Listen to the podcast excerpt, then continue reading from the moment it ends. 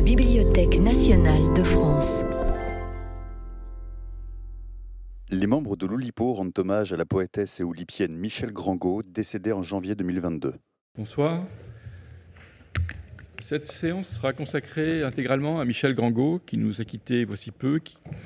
Michel Grangot était coopté à l'Oulipo en 1995, mais comme tous les Oulipiens, elle était oulipienne depuis toujours.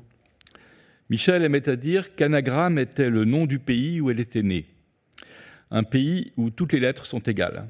Elle avait quelques années plus tôt publié quelques livres autour de ce jeu de lettres, dont le très beau Memento Fragment.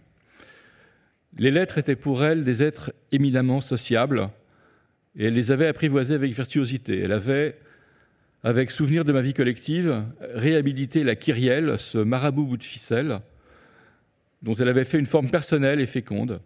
Avec geste, l'un de ses plus beaux livres, elle visitait l'infraordinaire en vers de 5, 5 et 11 syllabes et touchait à l'universel.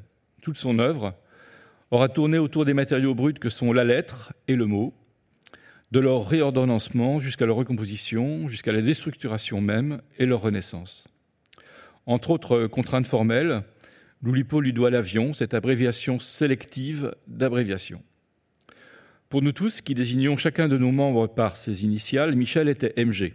Voici une dizaine d'années, elle avait, dans un documentaire d'Arte réalisé à l'occasion du, cinquantenaire de Loulipo, déclaré que l'ouvroir était sa famille, une famille, si la maladie l'avait éloigné, nous étions tous fiers et surtout heureux que Michel en fasse partie, et nous l'aimions. Elle est désormais, selon la formule consacrée, excusée aux réunions de l'ouvroir, ce qui est notre façon triste et gaie de dire que si Michel n'est plus, MG sera toujours, et cette séance, donc, je le disais, lui est consacrée.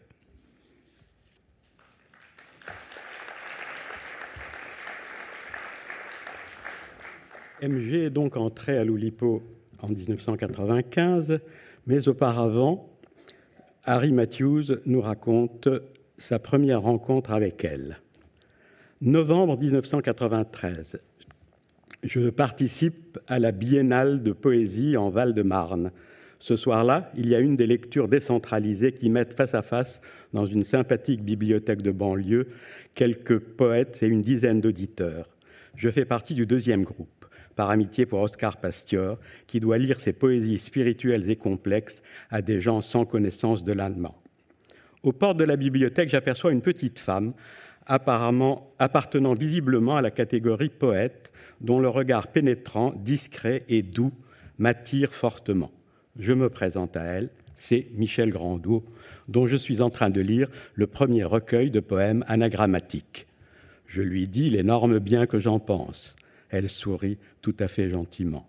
Cette réaction ne me suffit pas. J'ajoute, j'invente, ou plutôt je crois inventer, que mes collègues de l'Oulipo les admirent autant que moi.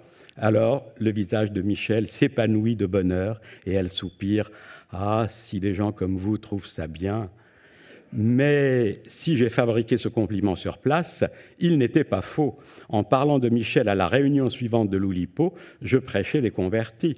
Et peu de temps après, elle était cooptée, membre du groupe, tout comme d'ailleurs Oscar Pastior, cet autre magistère anagrammaticus.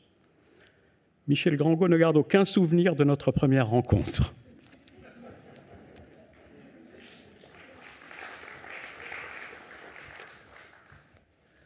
Depuis 2005, je tiens un journal quotidien. Euh, dans une sorte de plagiat par anticipation des calendriers de Michel Grangot, il est organisé par euh, date calendaire, c'est-à-dire que j'écris chaque jour à la suite du même jour de l'année précédente. Je vais vous lire quelques extraits de ce journal. Janvier 8. Au cours d'une réunion chez Valérie, elle demande si un jeu de Scrabble est un objet oulipien. En création, elle anagramme multiplement Saint-Germain-des-Prés. 9. Je lis calendrier des fêtes nationales dans ma baignoire. Je constate que ces calendriers sont écrits comme mon journal. 16. Par un message de Frédéric, j'apprends qu'elle ne viendra plus aux réunions. 18. Au cours de la réunion 735 de l'Oulipo, je lis des passages de ce journal qui lui sont consacrés. 28. Nous discutons par courrier électronique de la barbe des poilus et de division harmonique. 31. Elle m'envoie des anagrammes de Le théorème du perroquet port et rue de Kellomer. D'après ces statistiques, me dit-elle, j'aurais dû être écrivaine plutôt que mathématicienne.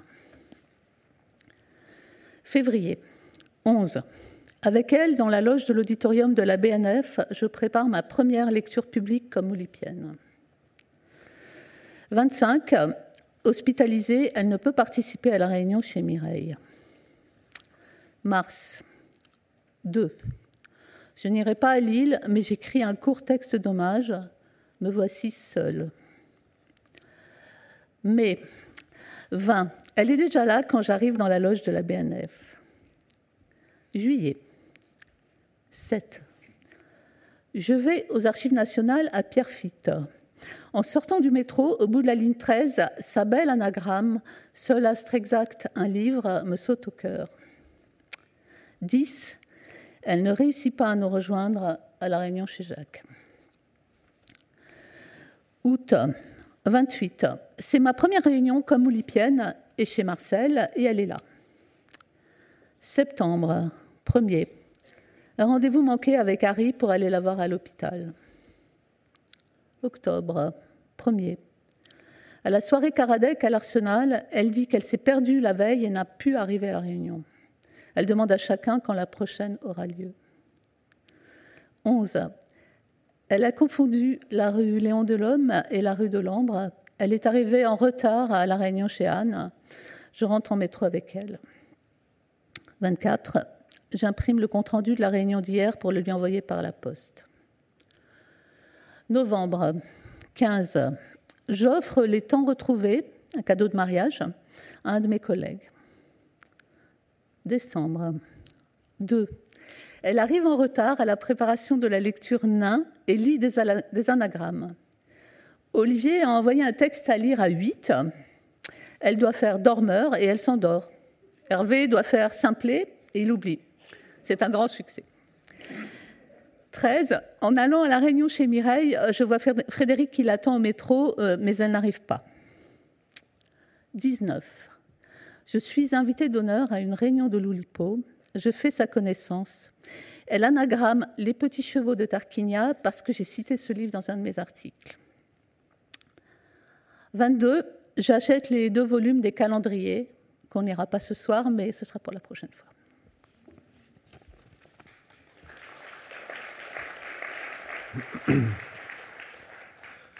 Dans un poème anagrammatique, chaque vers est une anagramme du titre et des, autres vers du poème. Ainsi, dans Memento Fragment, son premier livre, la comtesse de Ségur née Rostopchine. La neige est dense, Moscou très proche. On décharge les corps, toise menteuse, Dolorosa en crêpe guette ses chemins. Le rhume, cocon de soie, prête ses gants. On germe, lentes autopsies décorchées. Le crachin s'estompe, route songée des Indes empesé, le toucher et son cargo, ses poches de la morgue et son sentier, comète, les charognes pour destinée.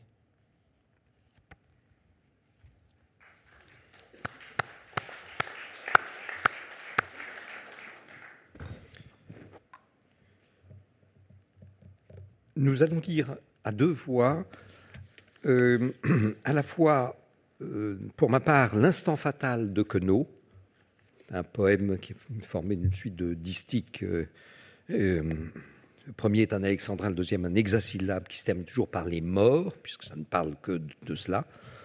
Et Michel Grangot s'est emparé de l'instant fatal pour en faire le ciel mental. Elle reprend exactement la même forme et elle remplace tous les substantifs, adjectifs et verbes par des substantifs, adjectifs, verbes qu'elle trouve dans un autre registre, en l'occurrence dans trois, euh, trois euh, livres de Pierre Klosowski, euh, le frère de, de Balthus. Voilà.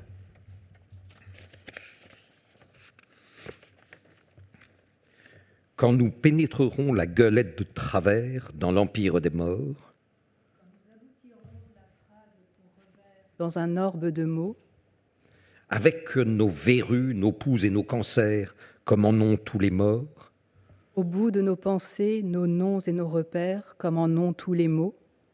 Lorsque narine close, on ira dans la terre rejoindre tous les morts.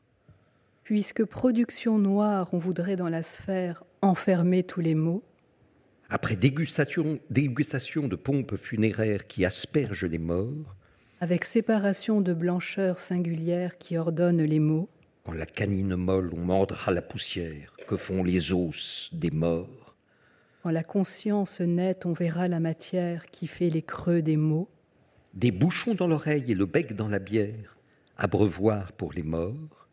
Des objets dans l'espace et le corps sous la pierre, visage pour les mots. Et le cerveau mité, un peu genre gruyère, apanage des morts. Et le spectre malin, en fait secret pervers, essoufflement des mots. Quand le chose flétrit les machines précaires, guerre baise les morts. Quand le sein vit levé, les syllabes légères, autant feignent les mots. Et le dos tout voûté, la charpente angulaire, peu souple sont les morts.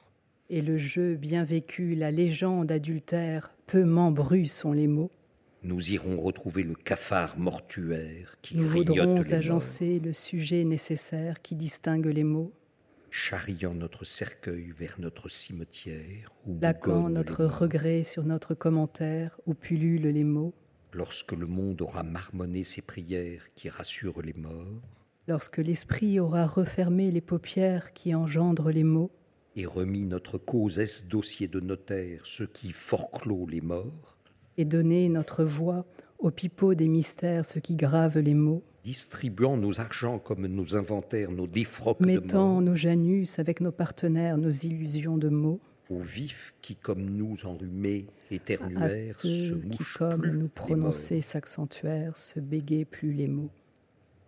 Quand nous pénétrerons la gueulette travers dans l'empire des morts, Quand nous aboutirons la phrase pour revers dans un orbe de mots, alors il nous faudra lugubre lampadaire s'éteindre comme alors il nous faudra maladroit sagittaire s'élancer comme mot, et brusquement boucler le cercle élémentaire qui nous agrège savamment porter le mythe tutélaire qui nous assigne aux mots.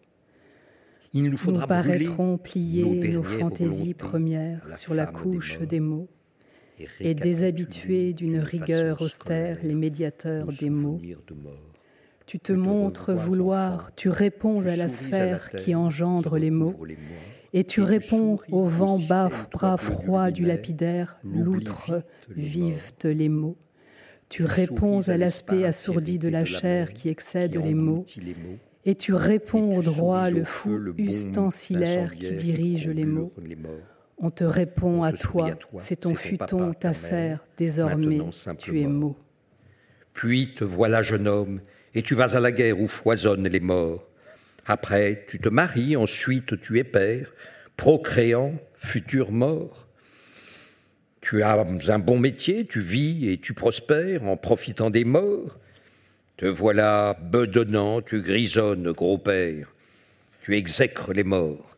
Puis c'est la maladie, et puis c'est la misère. Tu t'inquiètes des morts, toussant et tremblotant, tout doux, tu dégénères. Tu ressembles aux morts. Jusqu'au jour où, foutu la gueule de travers, plongeant parmi les morts, essayant d'agripper la sensation première qui n'est pas pour les morts, S'efforçant d'aspirer l'orthodoxie dernière qui n'est peu dans les mots, désireux d'oublier le vocable arbitraire qui désigne les morts, décidant d'abriter ce parfum solitaire qui anime les mots, tu veux revivre enfin la mémoire plénière qui t'éloigne des morts, tu peux saisir enfin la démesure entière qui t'assimile aux mots, louable effort, juste tâche, conscience exemplaire, dont sourient les morts, car grand spectacle, haute vue, puissance tutélaire que gardent les mots, car toujours l'instant fatal viendra pour nous distraire. Toujours le ciel mental viendra pour nous abstraire.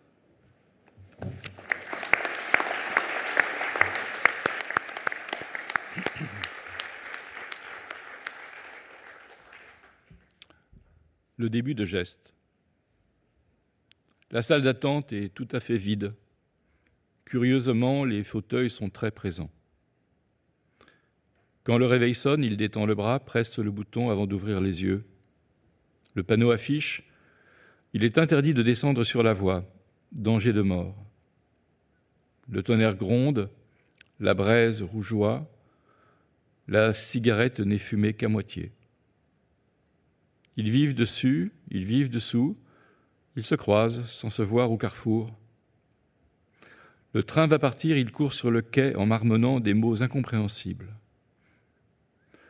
Elle étend le linge sur la corde à linge, les draps claquent en vol vers le ciel de vent. L'oiseau bat des ailes, il n'avance pas, il reste en l'air immobile et bat des ailes. Fatigue et sueur, tympan défoncé, paume des mains pressant le marteau-piqueur.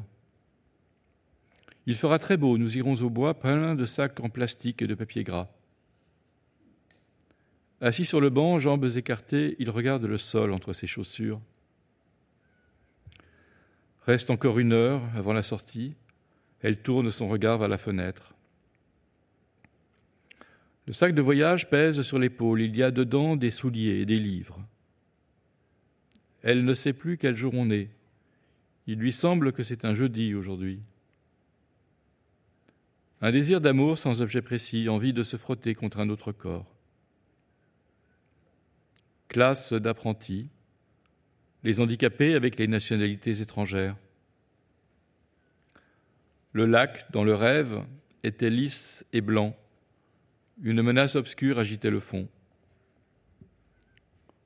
Horizon lointain de ce pays plat, on part à la voix basse derrière les murs. Pavillon banlieue, ils ont acheté entre les immeubles et les terrains vagues. Il pleut, il a plu, il pleuvra. Il marche la tête baissée, passager sous la pluie. Faire le ménage, c'est tout effacer. La crasse, la trace, l'idée de la mort. Ils prennent le bus pour aller en ville, odeur de caoutchouc et soupir des portes. Elle coupe la poire en gros morceaux qu'elle met à pocher dans de l'eau sucrée. Ils étaient nombreux à faire la fête. Victoire de l'équipe en Coupe d'Europe. La sirène teinte. C'est une ambulance. Dans l'embouteillage, quelqu'un va mourir. Les feuilles des arbres palpitent. Le vent s'envoie en l'air avec du papier journal. Elle se retourne contre le dossier du fauteuil, les yeux fermés, pousse à la bouche. Il crie Attention Mais trop tard. L'enfant est déjà renversé par la camionnette. Épis de maïs sur le brasero grille. Il en émane une odeur très douce. Assise par terre, elle tend la main, la fillette endormie en travers des jambes.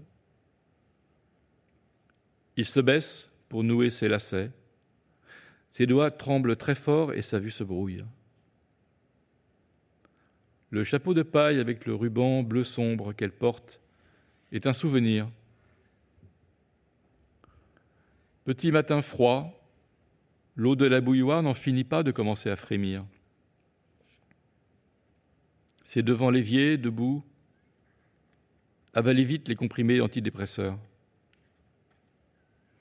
Distributeur de bouchons à oreille. Pressez le bouton, ils viennent dans la main.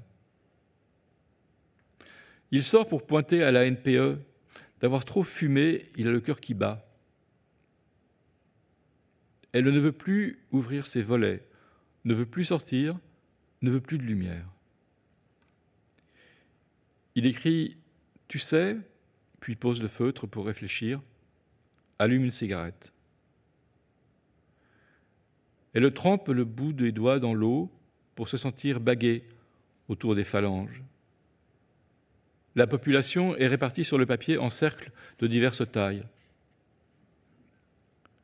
Une larme perle entre ses paupières, se renfle puis glisse le long de la joue. Slip et soutien-gorge sont mis à tremper dans l'eau savonneuse où les bulles s'irisent. Se tournant le dos, ils se déshabillent, nus à la renverse, roulent l'un vers l'autre. Elle ouvre la porte, entre dans la chambre, allume la lumière, aperçoit les corps. Sur le bas-côté, gravillonné de la route, il y a le chat, tête écrasée. Elle s'aperçoit dans la glace. Elle a des cernes sous les yeux et les joues blafardes. Les feuilles froissées glissent sur les pierres tombales et volent aux pieds des passants. Il faut se lever. Il faut remuer ce gros sac de chair et d'os ankylosé. Il tend le briquet, il lui tend la flamme, en lui caressant la joue du bout des doigts. Elle est partie sans se retourner vers ce qu'elle quittait, ne voulait pas pleurer. La mouche, au carreau, ses pattes tressaillent, elle sort sa trompe et suce on ne sait quoi. La photo est prise. Sur la plage, ils ont formé une pyramide, on les voit rire. Elle se dit qu'elle n'arrivera pas au rendez-vous à temps, ils n'attendent pas. La lance à eau sur les affiches de la palissade, bout de papier qui vole. 1, 2, 3 et 4, 5, 6, 7, 8, 9, 10, 11. C'est trop pour les doigts de l'enfant. C'est le matin. Dans tous les bureaux, on se dit bonjour avec convivialité.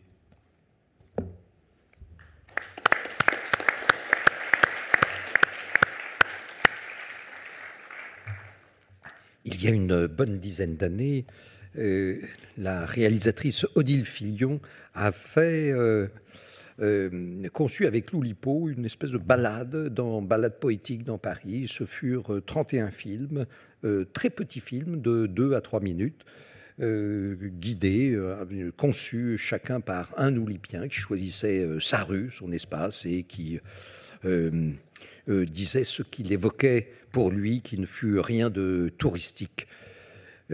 Michel Grangot euh, a fait deux de ses films et nous allons présenter ce, soir celui sur le passage Freud. Euh, le passage Freud, un étonnant euh, passage dans Paris, sous le périphérique vers Aubervilliers, une espèce de tunnel. Et Michel avait, enfin, très, très sciemment choisi ce passage pour y dévoiler la chose suivante.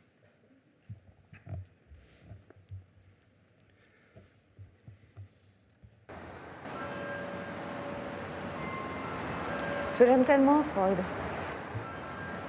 C'est mon père chéri, vénéré, adoré. J'ai fait une psychanalyse avec lui. C'était en lisant l'interprétation des rêves. Il m'a délivré de symptômes névrotiques que j'avais, qui étaient très désagréables pour moi et qui ne sont plus jamais revenus. C'est dans l'interprétation des rêves qu'il explique très clairement les mécanismes du cauchemar.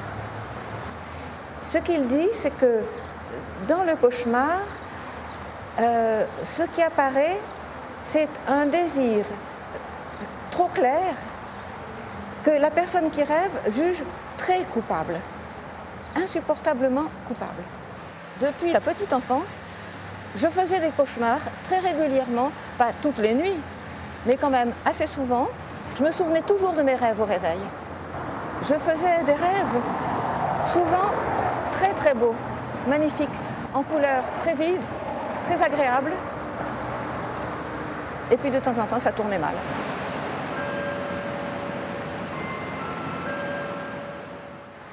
En plus, l'interprétation des rêves, c'est, c'est la découverte de l'inconscient. C'est comme un continent mental qu'il aurait découvert, Freud. Pour analyser les rêves, il donne une technique très précise. Il explique qu'il faut avoir à la tête de son lit de quoi écrire et quand on se réveille, noter tout ce qu'on a rêvé le plus vite qu'on peut et en notant toutes les associations d'idées qui vous viennent à l'esprit en écrivant. Alors j'ai fait exactement comme il disait de faire, avec de quoi écrire. Euh, et dès que je me réveillais, je notais le plus vite que je pouvais tout ce, que, tout ce qui me venait à l'esprit. Je rêvais j'étranglais ma grand-mère. Je rêvais que j'étranglais ma grand-mère. En réalité, c'était ma mère. Elle était très intelligente, ma mère. Et je l'aimais beaucoup. Et surtout, je l'admirais beaucoup. ma mère, je pense que c'est grâce à elle que je suis devenue écrivain. Ma mère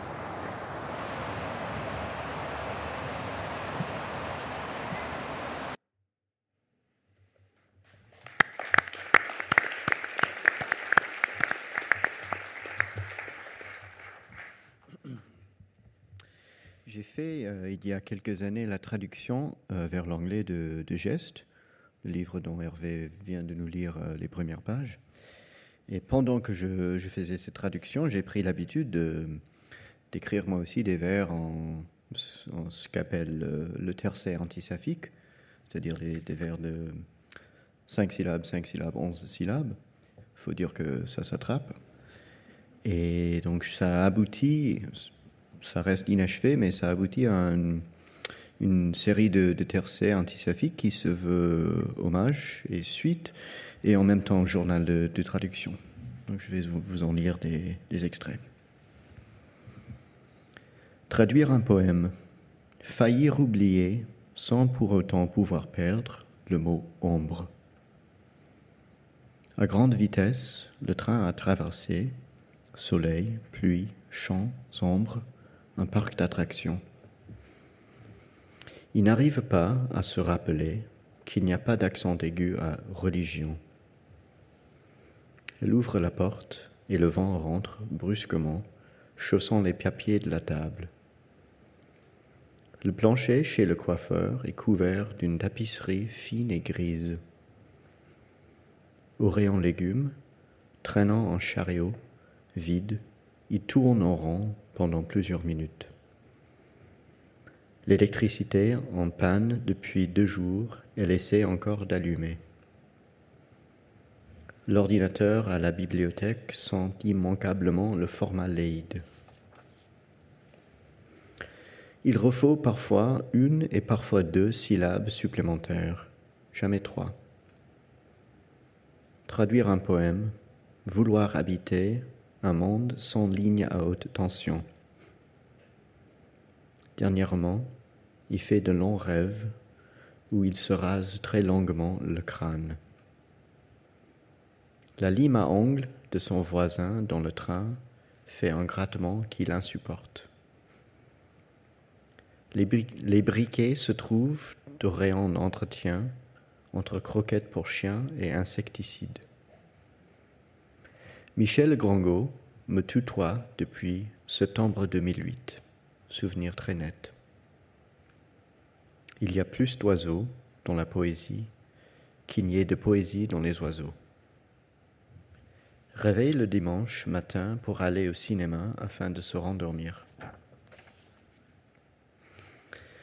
Il n'a plus envie de corriger les fautes d'orthographe qu'il voit dans la rue. Elle arrive au lieu, c'est dans le bar où il ne se passe rien. On boit et on fume. Parmi les mégots habituels au cendrier, un nouveau, inconnu, froissé. Hervé Letellier m'a parlé de geste le 9 mai 2007. J'ai dû chercher. On voit les rayures où le flyer pour le chat perdu a surtaxé l'imprimante. Traduire un poème, confondre la forme d'un cœur avec la forme d'un cœur humain. Il insiste, et pas pour l'unique fois, que son prénom veut dire diable en arabe. Elle descend du train dans un manteau tout neuf, traînant une valise lourde. Compter jusqu'à cinq est plus naturel, finalement, pour les doigts que le cerveau. Parfois, n'importe où, mine de rien, un instant de joie, de la plus pure joie. Il se tient en plein milieu du trottoir, lui pianotant un mail dans son téléphone. Geste précis et presque désinvolte du coiffeur qui le transperce de regard. Traduire un poème, éternuer sans savoir à qui exactement s'excuser. Des ondes striées résonnent dans sa main même après il l'éloigne de la prise. Le désir, après chaque trace écrite, de mettre une parenthèse fermante. Une dame en pull doit intervenir lors de son passage aux caisses automatiques. Frédéric Fortet m'a commandé Geste, La Poste ayant perdu mon premier exemplaire. En conversation avec ses nouveaux amis, elle parcourt le bar des yeux. Il met longtemps à choisir le bon livre, ne pas décevoir la bibliothécaire. Parfois, ce qui est le plus facile à comprendre est le plus difficile à traduire. Roman décousu, anti-épique, mille fois rien, mais des riens toujours étincelants. Merci. «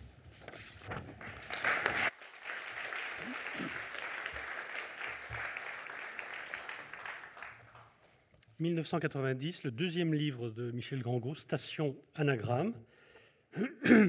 Elle prend un certain nombre de noms de stations du métro parisien, en général euh, le plus souvent deux, deux noms à coller, parfois un seul, parfois trois. Et il y a plusieurs traitements anagrammatiques qui suivent, vous allez voir. Malakoff, rue Étienne Dollet. Faulkner, monte, folie datée. Flinflon, remake de tatoué. Mal, un effort, on a été le kid. Le mocha fin fond de l'autre été.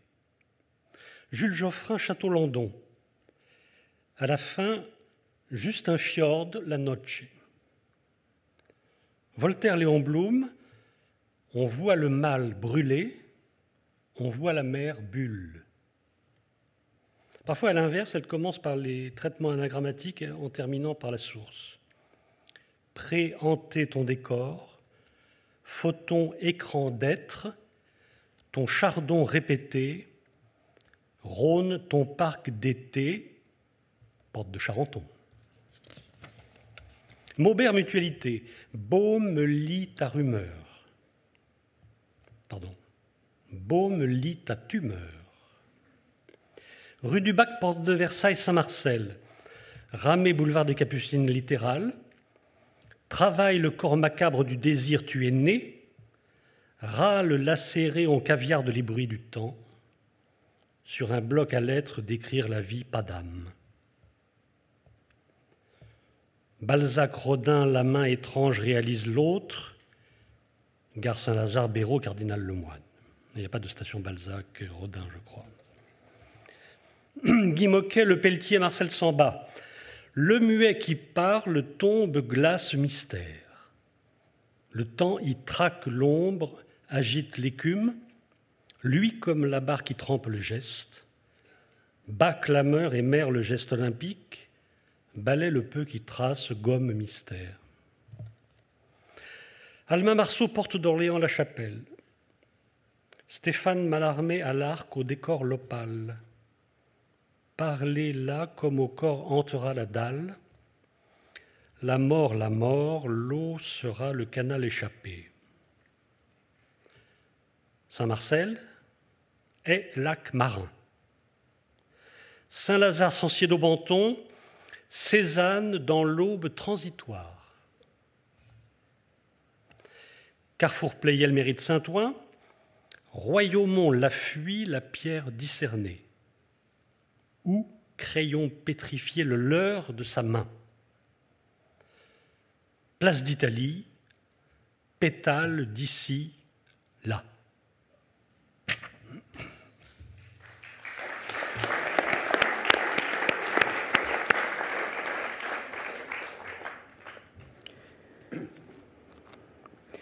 Je participe à ma première réunion de l'Oulipo en avril 2003 chez Jacques Jouet et je ne vois aucune femme. Mais que fait l'Oulipo avec ces femmes? Je connaissais leur existence pourtant. J'avais vu de nombreuses photos de Michel Métaille dans le groupe. J'avais entendu Michel Grangot à maintes reprises de lecture du jeudi. Quant à Anne Garetta, je l'avais rencontrée au séminaire de Jacques Roubaud plusieurs fois. Certes, vu la faiblesse des effectifs, la probabilité qu'il n'y ait aucune femme en dehors de moi était assez élevée. Mais quand même, que fait Loulipo avec ces femmes? Je l'imaginais telle barbe bleue les faisant disparaître dans la cave. Mes inquiétudes s'apaisent heureusement en juin, puisque la réunion se tient chez Anne Garetta. À la réunion de juillet, chez Harry Matthews, Michel Grangot est de retour. Elle ne fait aucun commentaire sur son absence d'une année. Mais en septembre, chez Olivier Salon, MG revient sur son occultation dans ce moment oulipien que je vais à présent vous lire. Le dernier. Des chagrins d'amour, j'en ai eu plus d'un. Je peux les compter sur les doigts d'une seule main, mais enfin, j'en ai eu plusieurs. Et je les ai toujours traités par le mépris. C'est tout ce qu'ils méritent. De plus, c'est une médication efficace avec ce genre d'accidents qui, après tout, ne sont jamais qu'une variante des maladies infantiles. Que le chagrin d'amour soit une espèce de maladie infantile est une des leçons que j'ai trouvées assez tôt dans l'œuvre de Marcel Proust, lue et méditée entre mes 15 et 20 ans. Proust est l'un des deux êtres qui, ont le plus contribué à me fortifier l'intellect. Ce pourquoi j'éprouve à l'égard de ces deux-là un amour pur et sans limite, sans la moindre tache de vanité personnelle. L'autre, c'est Sigmund Freud. Cela dit, quand je suis née à Loulipo, ce qui se produisit, comme l'on sait, assez tard dans ma vie, la chose frivole qu'est la vie amoureuse était déjà loin derrière moi, terminée, close et verrouillée. Il n'empêche, quand j'ai décidé de quitter l'Oulipo, enfin pas vraiment quitter, on ne quitte jamais, paraît-il, disons m'éloigner, j'avais bel et bien quelque chose de meurtri dans un coin de ma cervelle. Et il a fallu, je le sentais, que je me soigne, à coup d'indifférence et les et puis on va voir ailleurs, et patati et patata, comme dit JR. Bref, toute la bonne vieille petite machinerie, tellement connue que c'en était presque confortable. Tant et si bien qu'un beau jour, ou plutôt une nuit, si je me souviens bien, une pensée minuscule m'a traversé la tête à la vitesse d'une bulle qui remonte à la surface d'un étang marécageux. Mais on dirait, on dirait, on dirait un chagrin d'amour. Et alors là, je me suis mise à rire, mais à rire, je ne pouvais plus m'arrêter. Vraiment, c'était trop bon et tellement drôle. Terminer la liste brève mais point inintéressante de mes chagrins d'amour sur un dernier pour tout un groupe. Ah, comme c'est bien, quelle belle conclusion. À partir de là, j'ai commencé à envisager de réintégrer l'Oulipo, rien que pour pouvoir raconter mon histoire aux personnes concernées. Et puis tout de même, je leur devais bien ça, non?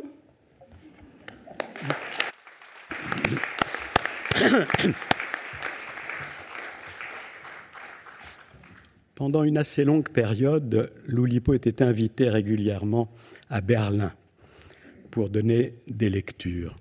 Et en 2000, euh, avant le départ, Harry Matthews avait téléphoné à Michel Grangot pour lui proposer de l'emmener à l'aéroport dans son taxi. Et cela a suscité chez elle un certain nombre de réflexions qu'elle a mises dans un de ces moments oulipiens. L'avion se présente pour moi sous l'aspect à double face du dieu Janus. D'une part, il y a l'avion potentiel, abréviation du mot abréviation, qui est comme un bon ami désormais pour moi.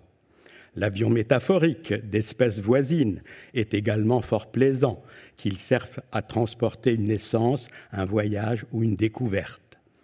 Malheureusement, existe d'autre part l'avion réel, machine pesante et close qui s'élève dans le ciel, ce que je n'aime pas, car le ciel pour moi c'est le vide, et je ne m'y sens pas tant élevé que détaché, coupé du monde et menacé de chute par surcroît. Tout ceci s'imprime sous la forme d'un mal-être diffus, désagréable, comme peut l'être une maladie, un gros rhume déprimant mais sans gravité.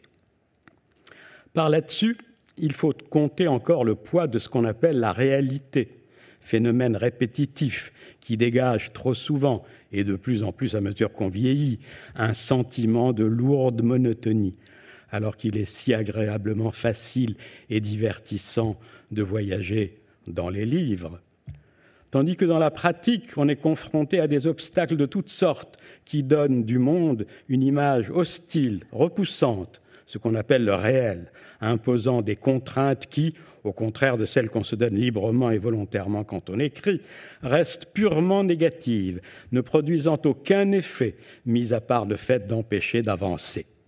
En somme, le mauvais rapport à la fois au ciel et à la réalité, confusément inscrit dans mon esprit, se traduit automatiquement par la peur de manquer l'avion, ce qui est certes déraisonnable, mais on sait que les traductions automatiques ne sont pas forcément les meilleures.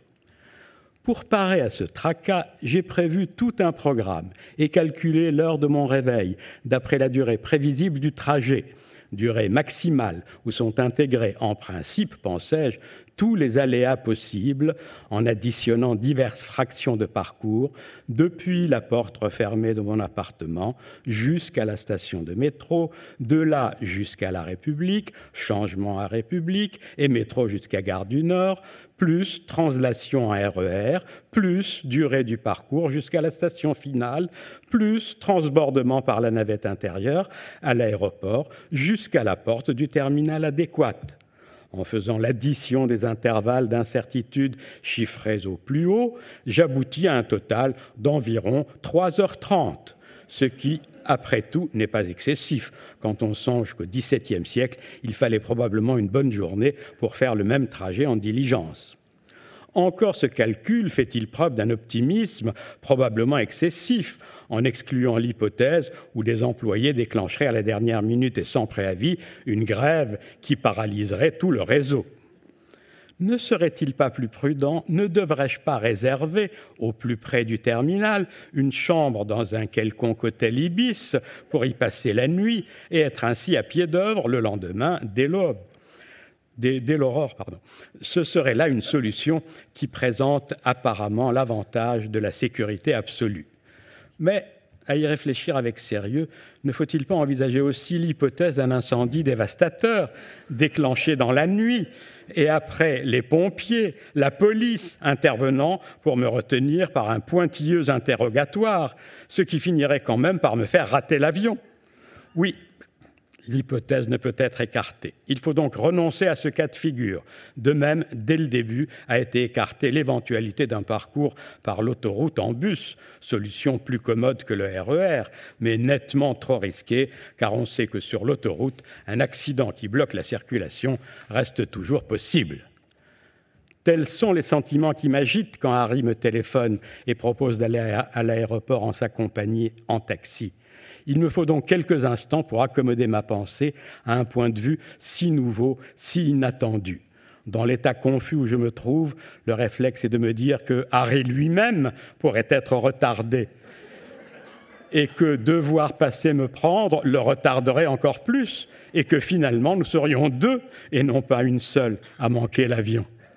C'est pourquoi j'entreprends d'obvier à ce projet, certes généreux, mais téméraire, en expliquant que j'ai prévu de partir très tôt pour être sûr d'arriver à temps. Ma voix est faible, étant donné le puits de crainte et de questionnement d'où je commence seulement à émerger, non sans mal. Mais en revanche, Harry sait se montrer d'une apaisante fermeté, si bien qu'il suffit de quelques instants pour conduire cette affaire il est convenu qu'Harry passera me cueillir plus tôt qu'il n'avait prévu, ce qui me fait quitter mon domicile nettement moins tôt que je ne l'avais imaginé. Je n'aurai malheureusement pas le temps de vous lire toute la suite, mais c'est un merveilleux texte, et c'est Dans les moments oulipiens de Michel Grandgout.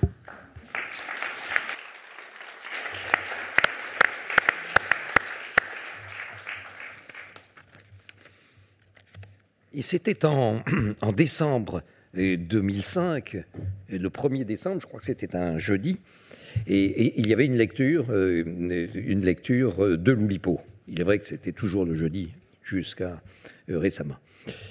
Euh, sur le thème Nos vies secrètes, voici ce que Michel Grangot nous raconta ce soir-là. J'ai un peu coupé. Au sortir de l'enfance, quand je suis devenue jeune fille, je me souviens, ma mère m'a dit et même souvent répété, ma fille, si tu veux réussir dans la vie, une seule méthode, n'hésite pas, couche. oui, maman, que je répondais avec gaieté, car j'aimais bien ce bruit énergique, un peu chemintant de couche, qui me rappelait vaguement le soupir d'une locomotive enfin arrivée au bout de son voyage. Et je ne déteste pas les locomotives. J'ai donc suivi les bons conseils de ma maman. Le premier que j'ai pu attraper, j'avais 12 ans, il s'appelait Arthur. Ah, c'est que c'était un fier coquin, cet Arthur. Vous savez pas comment il m'appelait, je vous le donne en mille. Il disait mes petites amoureuses. Et c'était moi toute seule. Qui me mettent au pluriel au début, ça m'intimidait bien un peu. Ça me faisait comme la fois que je, me suis vu d'eau dans une glace qui se reflétait dans une autre glace. Et c'était comme si j'étais devenu, euh, moi toute seule, une foule de monde. Et j'y ai vite pris goût parce que c'était excitant. Bon, Arthur, c'était mon tout premier, alors j'ai gardé comme une tendresse pour lui, mais faut bien dire, il était méchant. On pouvait jamais compter sur lui. En plus, il était capable, si ça le prenait, de vous raconter, mais vraiment n'importe quoi. Par exemple, il a voulu me faire croire qu'il s'était fait prendre par des peaux rouges qui, en plus, selon lui, l'avaient cloué tout nu sur un poteau. Non, mais vraiment, il me prenait pour une cloche, vous voyez le genre de mec. D'ailleurs, assez rapidement, il a disparu.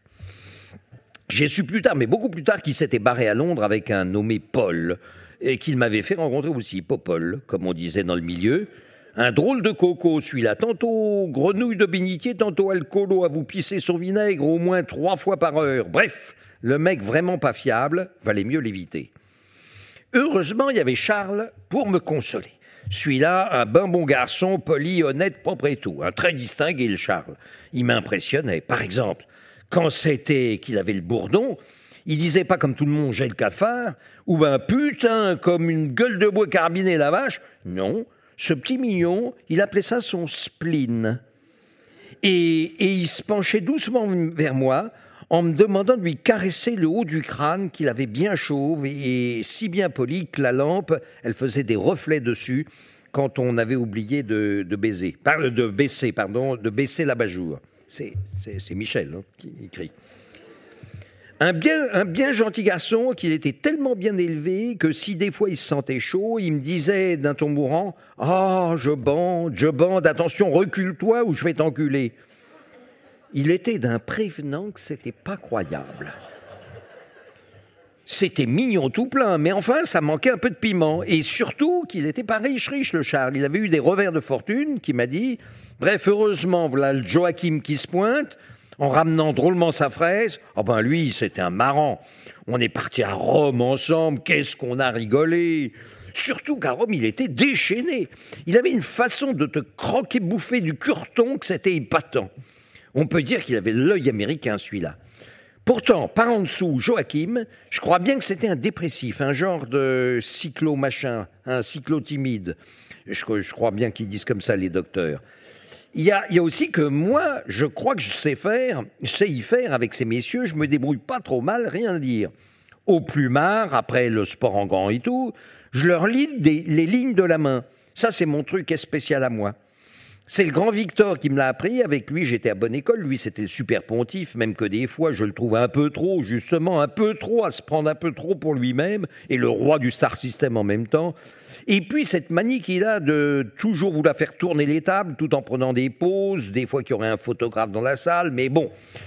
Bon, chacun est ce qu'il est après tout. Oui, bon, quand même, je ne peux pas m'empêcher de lui tirer ma révérence à chaque fois dans ma petite galerie personnelle de bons hommes il fait décoratif, personne ne vous dira le contraire. Et puis c'est quand même lui qui m'a appris à lire. Enfin, les lignes de la main, c'est toujours ça. C'est pour connaître notre destinée, qui dit le grand Victor. Pendant que moi, je me pense en moi-même destiné, mon cul, comme elle dirait Zazie, la fifi au pépère queneau. C'en est, une qui, qui promet celle-là. Bon, allez, va falloir que je retourne au Turbin, c'est qu'il y en a encore au moins deux qui m'attendent, le Marcel et le Stéphane. Marsté et Selfan, que je les appelle, les deux, c'est qu'ils font un drôle de couple, d'un sens, on pourrait croire qu'ils ne font qu'un, ressemble un peu à un coupé-collé qu'aurait pas très bien réussi, ou, trop bien si vous voulez. C'est les Laurel et Hardy du trottoir. En quelque sorte, le, Mars, Marsté, le, Mars énorme, à vous remplir d'un coup toute une bibliothèque, même de grande dimension, avec plus de deux étagères, et le Steph à côté, un microscopique rikiki, qu'il faut prendre une loupe pour l'apercevoir et encore bien s'écarquiller les yeux dessus.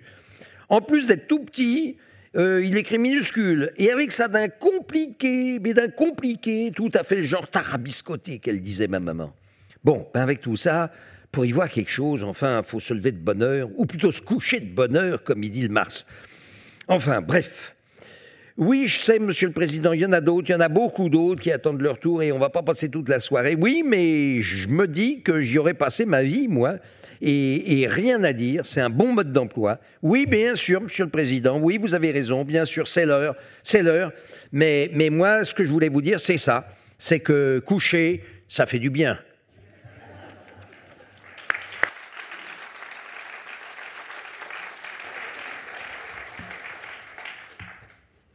Un extrait d'état civil. Chaque mot, individuellement, est doué de sens.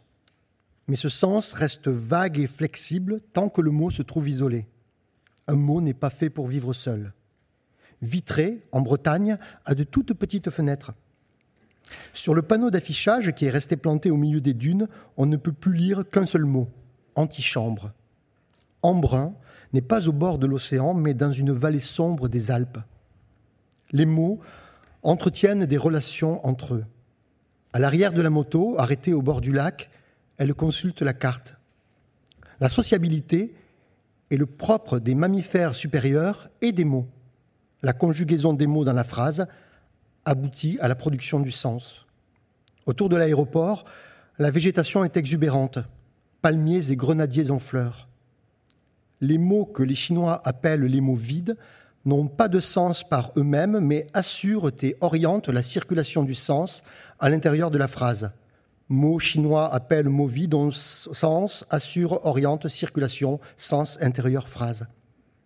Le ralenti montre le corps tendu selon une oblique invraisemblable au moment précis où la balle rebondit contre le bord de la raquette.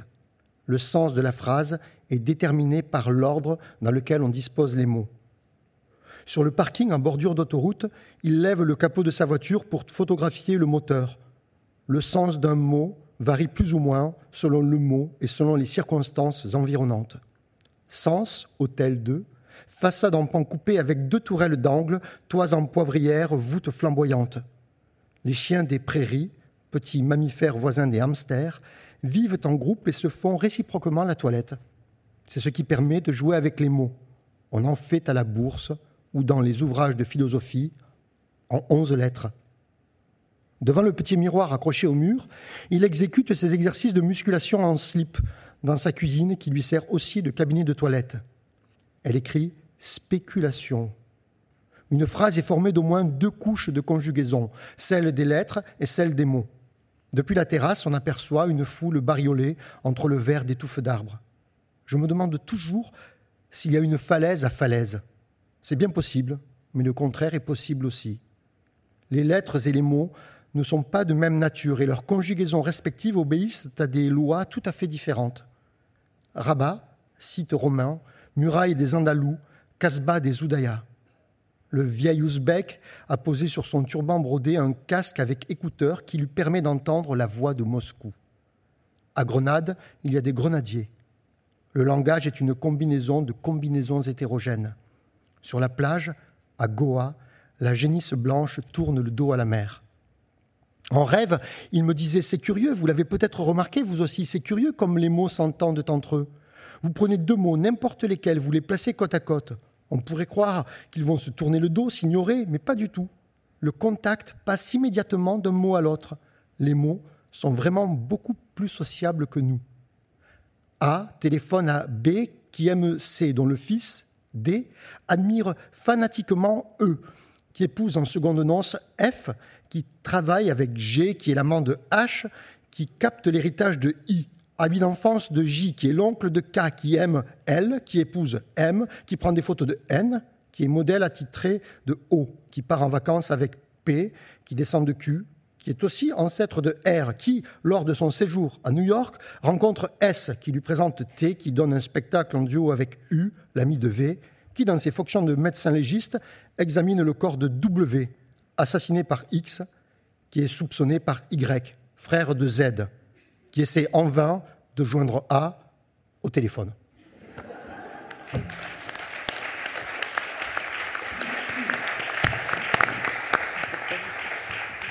Nous avions, nous avions l'intention de terminer la lecture par euh, euh, la lecture intégrale de Britannicus.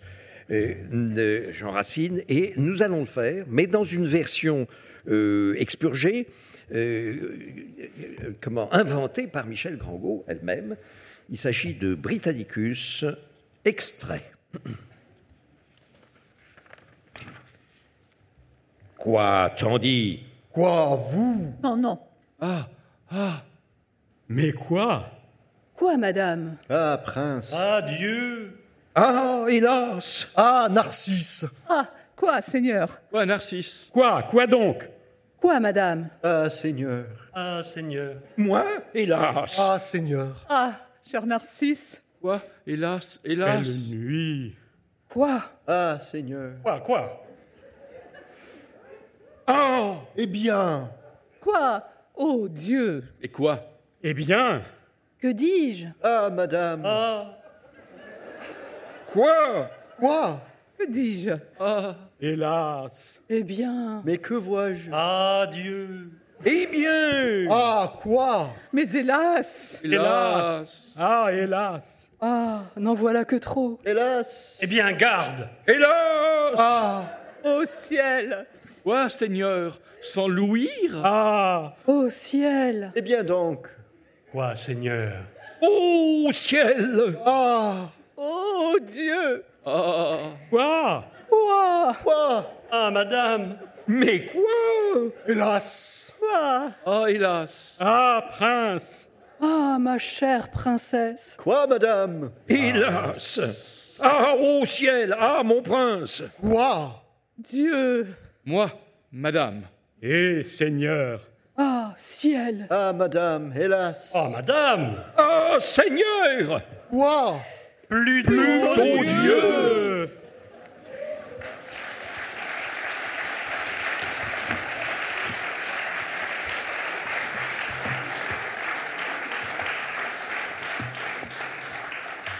Il s'agissait, il, il s'agissait donc de, de- de Britannicus réduit dans, dans l'ordre, dans l'ordre d'apparition, à ses interjections, un travail effectué par Michel Grand-Hugo, euh, qui était nettement plus drôle qu'elle ne le paraissait, qu'elle ne voulait le laisser paraître.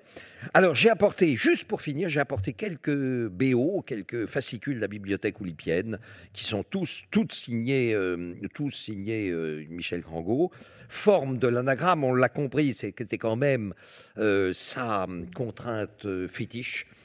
Euh, d'une petite haie, si possible, belle au regret, un travail sur, euh, ben oui, de, de, de, de, fusion, voilà, d'après les, les regrets du Bellay.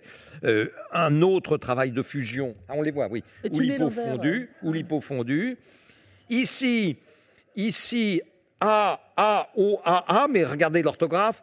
Euh, c'est un, livre entier, euh, une, une- jolie prouesse. C'est un palindrome du début à la fin, un palindrome de mots, de mots, hein, pas de lettres.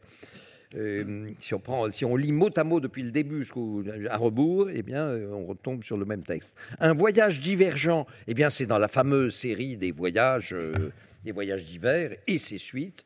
Et euh, Michel Angot a pris à sa façon un chemin de traverse, et le titre est tout à fait euh, euh, correspond à, au contenu. Une carte de voyage est tout à fait euh, divergent. Une bibliothèque en avion, on l'a entendu tout à l'heure, avion est important pour elle, non pas à cause du temps de transport, mais parce que avion est l'abréviation au sens où on prend les mêmes, on prend des lettres on- qu'on extrait en en conservant l'ordre de abréviation. Partez de abréviation, vous prenez quelques lettres, et bien vous pouvez fabriquer dans le bon ordre avion. Voilà. Euh, et puis millésime 1 et millésime 2. Euh, deux qu'elle a fait à partir d'un dictionnaire des mots, euh, enfin des- des dates, des dates La datation d'apparition. des mots dans le, Robert historique. Voilà. Et le premier millésime, c'est avec des morales élémentaires. Et le deuxième, avec des haïkus et tankas. 20h0000. Merci. Au mois prochain, deuxième mardi du, du mois de mars. Ça tombe exactement le 8.